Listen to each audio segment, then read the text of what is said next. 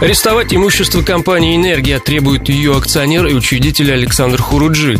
По его словам, новые руководители фирмы собираются вывести из энергетики региона около миллиарда рублей, а затем обанкротить предприятие энергии, узнав, что арест не наложили, решили переписать имущество на другую компанию. Открыли компанию 19 октября, свеженькую получается. На эту компашку передали на 800 миллионов дебиторской задолженности. Фактически выводят деньги из энергетики Ростовской области. Если эти деньги будут выведены, то, соответственно, это деньги ФСК, это ударит по тарифам и так далее.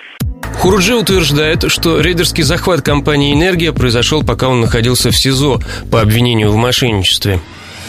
Для справки. Хуруджи был задержан в ростовском аэропорту в ночь на 3 декабря, когда собирался лететь к семье в Москву. Его обвинили в хищении около полумиллиарда рублей. Компания «Энергия» с 2010 года через свои сети передает электроэнергию для МРСК «Юга». 1 января 2014 «Энергия» существенно увеличила свои мощности. Соответственно, вырос счет и для МРСК «Юга». Покупатели рассчитываться не захотели и обвинили поставщиков в мошенничестве. Уголовное дело было возбуждено после того, как МРСК «Юга» проиграла энергии несколько арбитражных судов. Под стражей Александр Хуруджи пробыл почти 9 месяцев. После многочисленных попыток защита добилась того, что бизнесмена перевели под домашний арест. В качестве гарантии его родители внесли залог в 5 миллионов рублей.